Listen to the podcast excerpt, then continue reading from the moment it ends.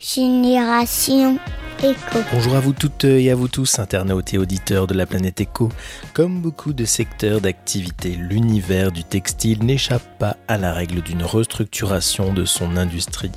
Des tissus plus écologiques et responsables, mais aussi de nouvelles normes et de nouveaux labels sont venus enrichir et embellir cette profession. Mais y a-t-il encore de la place à l'innovation dans l'univers de la mode où cette profession est-elle à bout de souffle? Dans cet épisode, je suis parti à la rencontre de Matteo Grippon, le fondateur de la marque de vêtements éthiques Liflong. Bonjour Matteo. Bonjour Yves. Alors, pouvez-vous vous présenter et nous présenter aussi la genèse de Liflong? Alors, euh, je m'appelle euh, Matteo Grippon et donc je suis le fondateur de Liflong. Euh, pour revenir jusqu'à la genèse, on va dire que c'est une histoire assez longue, mais je dirais que ça part de deux choses. La première, c'est une envie d'entreprendre, de faire quelque chose, euh, on va dire, qui a du sens pour moi, de pouvoir vraiment agir concrètement. Et la deuxième, c'est un retour d'un voyage à l'étranger. Donc, un an passé en permis vacances-travail en Nouvelle-Zélande et en Asie du Sud-Est. Et durant cette petite année de baroudage, j'avais avec moi mon sac à dos et quelques, quelques fringues. Et euh, bah, c'est en revenant en France où il y a vraiment eu un, comment dire, un, gap qui s'est creusé entre euh, bah, ma manière de consommer euh, pendant mon voyage et mon retour en France, surtout au niveau textile. Parce que voilà, j'étais juste parti avec 3-4 t-shirts, 2 jeans et, c'est tout. Et voir tous ces magasins partout avec des soldes sans arrêt, des choses comme ça, bah, je me reconnaissais plus du tout là-dedans. Et même de base, j'étais pas fan de shopping à la base. Et du coup, voilà, c'était un peu ce, cet écart qui s'est creusé euh, à la suite de, ce voyage à l'étranger. Donc euh, c'était ces, deux parties-là qui se sont mises en une en fait. Euh, je me suis beaucoup renseigné sur le secteur de la mode et puis j'ai vu tous les impacts, surtout négatifs que ça pouvait avoir, autant sociaux qu'environnementaux. Et donc voilà, je me suis dit, bon bah si je veux créer quelque chose, trouver cette quête de sens, autant, me lancer là-dedans. Et du coup, c'est comme ça que petit à petit est venue à moi l'idée de, de Liflong. D'accord. Alors, l'IFLONG, il y a eu un financement participatif, il me semble, c'est ça au début? Comment, ça. Comment ça s'est passé? Alors, c'était pas au tout début. Euh, j'ai créé la marque, euh, euh, on va dire officieusement, courant mai 2019. En fait, j'ai commencé à créer un groupe Facebook pour, d'une part, commencer à rassembler une communauté autour de la marque et d'autre part, pouvoir bah, un peu sonder les gens et répondre aux plus proches de leurs envies et de leurs besoins. Et donc ça m'a permis de, découvrir un peu les habitudes de consommation euh, des gens qui pouvaient être de tous horizons, on va dire. Euh, dans le sens où il y en a qui étaient déjà sensibilisés au consommer mieux, euh, à l'éthique, les choses comme ça, et d'autres c'était pas du tout le cas. Donc c'était vraiment intéressant d'avoir ces, visions-là très très différentes. Ça a servi d'un peu d'étude de marché finalement. Exactement, c'est ça. Et j'avais envie aussi de faire ça de manière très collaborative. Donc par exemple, on va dire que j'accède euh, certains, certaines parties du projet, mais euh, je voulais que tous se sentent euh, acteurs et actrices de, ce développement, de même cette création de marque. Donc même pour le logo, les choses comme ça, vraiment les gens ont participé, donné leurs avis, disaient bah j'aime bien ça, j'aime pas ça, et, c'était vraiment super enrichissant, je trouve, de, travailler avec toute cette communauté. Et du coup, j'ai lancé le projet officiellement, on va dire, en octobre-novembre 2019. Euh, et c'était le lancement de la gamme de vêtements. Euh, et donc c'était pour tester un peu si euh, bah, les produits plaisaient, coupe, les couleurs, même le confort du vêtement. Et donc on va dire que dès le début du projet, j'avais toujours cette envie de personnalisation de vêtements, de de pas sortir une, marque de vêtements, on va dire lambda, certes qui a des valeurs éco-responsables, mais derrière on est sur du, du, basique, quoi, tout simplement. Euh, et du coup, c'est au fur et à mesure de ces mois où j'ai réfléchi à comment apporter une personnalisation euh, et qui n'est pas irréversible. Parce que là aussi, on a des t-shirts où on peut avoir des imprimés, euh, même à notre image, des trucs vraiment uniques. Mais derrière, bah, si c'est imprimé sur le t-shirt, voilà, on, se retrouve avec ce t-shirt-là. Et puis si dans 6 mois, 1 an, on se reconnaît plus là-dedans, bah, souvent on le laisse de côté. Donc c'était un peu ça l'objectif. Et du coup, c'est comme ça que c'est arrivé la personnalisation via les accessoires à boutonner. Et donc c'est euh, sur cette seconde phase, on va dire, où justement j'ai fait euh, une campagne de, financement participatif. D'une part, bah, parce que euh, je sais que c'est aussi un coup de boost niveau visibilité. Et d'autre part, bah, c'était pour aussi avoir l'aide de la communauté pour lancer tout ce projet-là. Oui, donc du coup, on, on a donc des poches personnalisables. Et quelles sont exactement, quelle est la gamme qui, qui existe chez Liflong Alors pour le moment, les seuls accessoires, c'est justement les poches. C'est là, c'est autour de ça que tourne tout le concept de Liflong.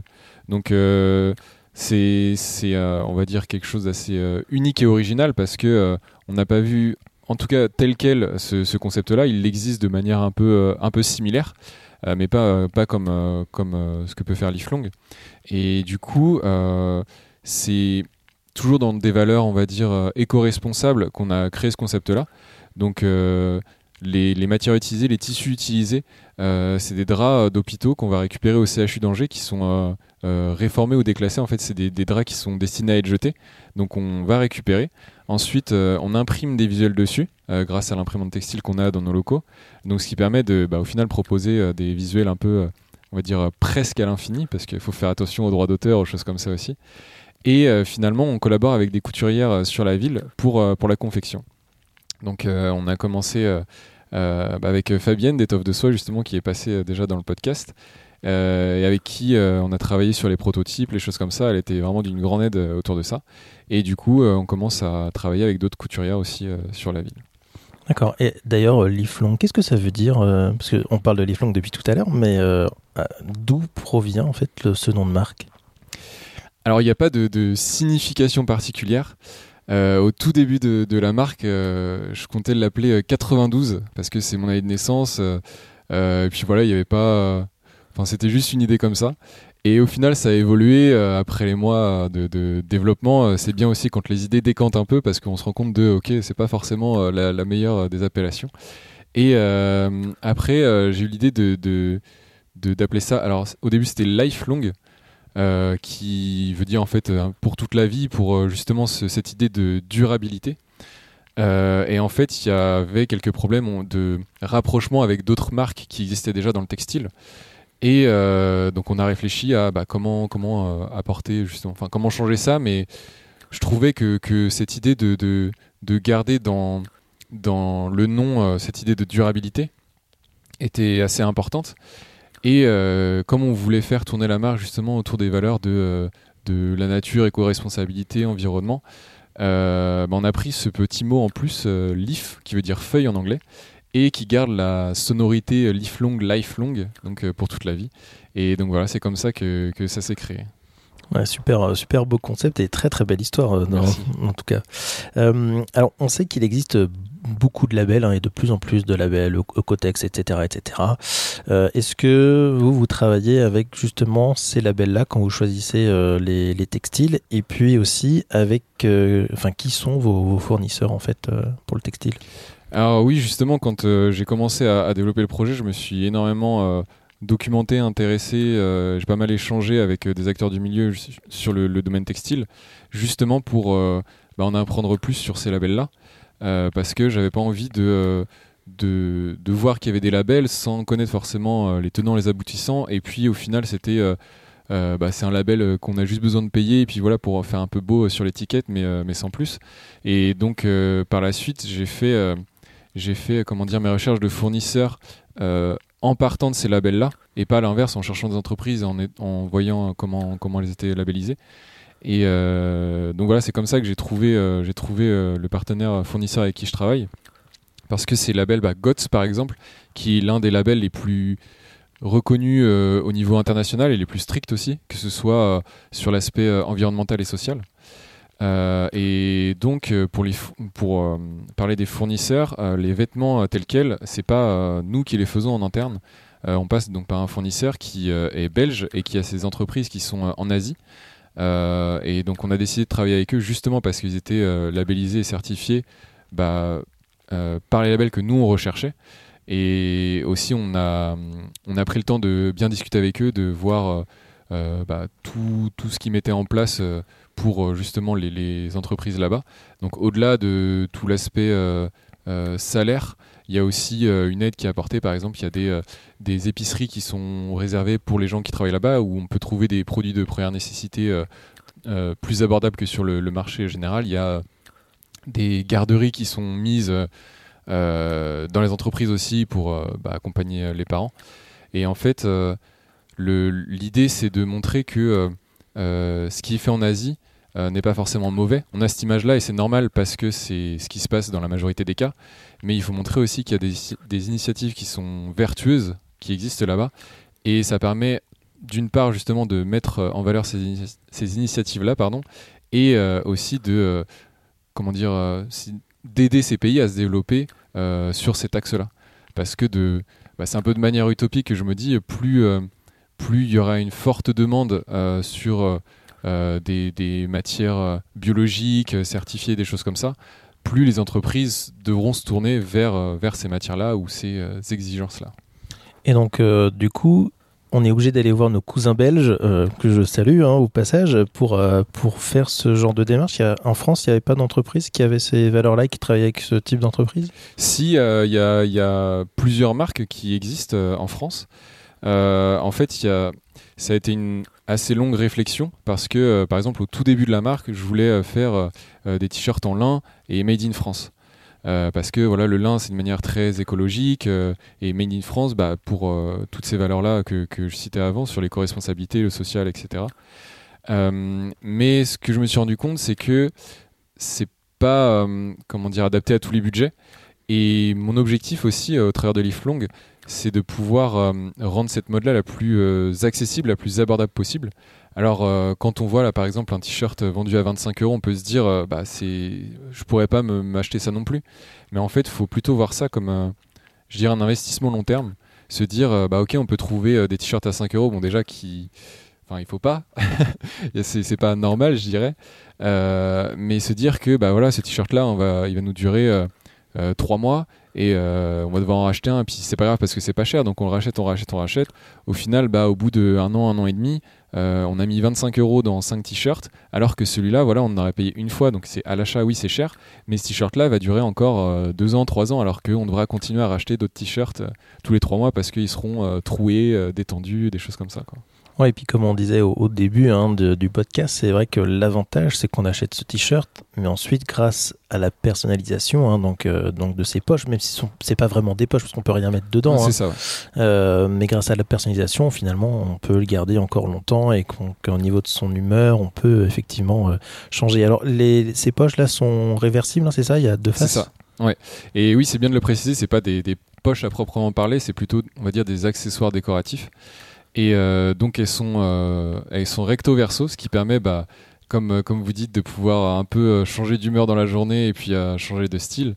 Mais, mais oui, c'est ça, c'est se combiner aussi de, de avoir une gamme de vêtements qui est, qui est robuste, solide, mais qui reste confortable, qu'on aime porter.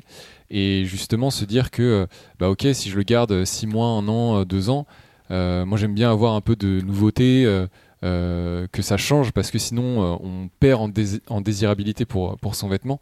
Et donc c'est là aussi euh, que tout le concept intervient, c'est de se dire, bah voilà, par exemple je prends une poche marinière que je porte pendant 6 mois, mais au bout d'un moment bah, je suis lassé. Donc plutôt que racheter tout un t-shirt qui aurait été motif marinière ou autre, bah là on reprend juste une petite poche qui elle en plus est surcyclée, donc c'est de la réutilisation de matière. Et voilà, on change le style et puis le t-shirt est reparti pour, pour 6 mois, un an. Et euh, votre gamme, elle est euh, unisexe, j'imagine euh, C'est femme, homme, enfant aussi Alors, il n'y a que pour adultes. concernant les t-shirts, il y a des modèles hommes et femmes. Et ensuite, pour les suites, c'est de l'unisexe. D'accord. Et pas de chemise, donc? Pas de chemise, non. Pas encore. D'accord, donc sans chemise et sans pantalon hein, chez Leaflang, mais avec un t-shirt quand même, hein, c'est mieux. Euh, est-ce que, alors j'ai une question récurrente hein, dans, mon podcast, qui est est-ce que vous pensez que les futures générations auront justement une fibre un peu éco? Alors on peut mettre plein de choses derrière éco, bien mmh. évidemment. Euh, alors je pense oui, euh, et de manière générale, enfin je dirais pas que toutes et tous l'auront, mais je me dirais que d'une part vu les prévisions euh, qu'on a, euh, au final, ce sera presque imposé. Euh, mais je dirais que c'est même le cas aujourd'hui avec, bah, par exemple, toutes les marches pour le climat. On voit beaucoup de jeunes qui sont engagés. Et même ceux qu'on ne voit pas sur, sur les médias ou autres, je pense que tout le monde l'a un petit peu. chacun, chacun fait, fait son geste à sa manière. En fait, par exemple, dire que pointer du doigt quelqu'un qui va manger de, la viande, alors que euh, derrière il prend que les transports en commun, euh, qui prend que des vêtements de seconde main, des choses comme ça. Et inversement, une personne qui va être totalement je sais pas, vegan, mais qui va prendre l'avion. Voilà, c'est chacun fait, fait ses, ses, gestes à, son niveau, à son échelle, il, mène les combats qu'il souhaite. Et, et, tout le monde, en fait, je pense, agit un peu à sa manière, à son niveau. Et donc, je pense que c'est ça le sera, oui, de plus en plus, parce qu'il y a aussi beaucoup plus de solutions qui sont créées et qui sont proposées, et donc qui nous facilitent aussi euh, cette, euh, cette, avancée vers, euh, vers le consommer mieux. Comment on peut commander chez Liflong et comment on peut vous contacter? Alors, il y a le site internet, c'est liflong.fr, donc Liflong c'est écrit L-E-A-F-L-O-N-G. donc tout est mis sur le site et pareil en toute transparence on peut retrouver toutes les infos directement sur le site et pour les angevins et les angevines, euh, s'ils le souhaitent, ils ont la chance de pouvoir venir directement euh, au local pour discuter et puis voir les vêtements et tester, toucher s'ils le souhaitent. Super, bah, c'est très très bien. Merci beaucoup euh, Mathéo Grippon pour, pour cette interview. Et puis bah, j'encourage tout le monde bien évidemment à venir donc à Angers pour venir tester et puis bien sûr acheter les produits donc Long. À bientôt. Merci d'avoir écouté cet épisode de Génération Echo. Merci également pour vos partages et commentaires sur les différentes plateformes d'écoute et les réseaux sociaux LinkedIn, Facebook, Twitter et Instagram. Cela m'encourage et aide ce podcast à grandir. À bientôt sur Génération Echo.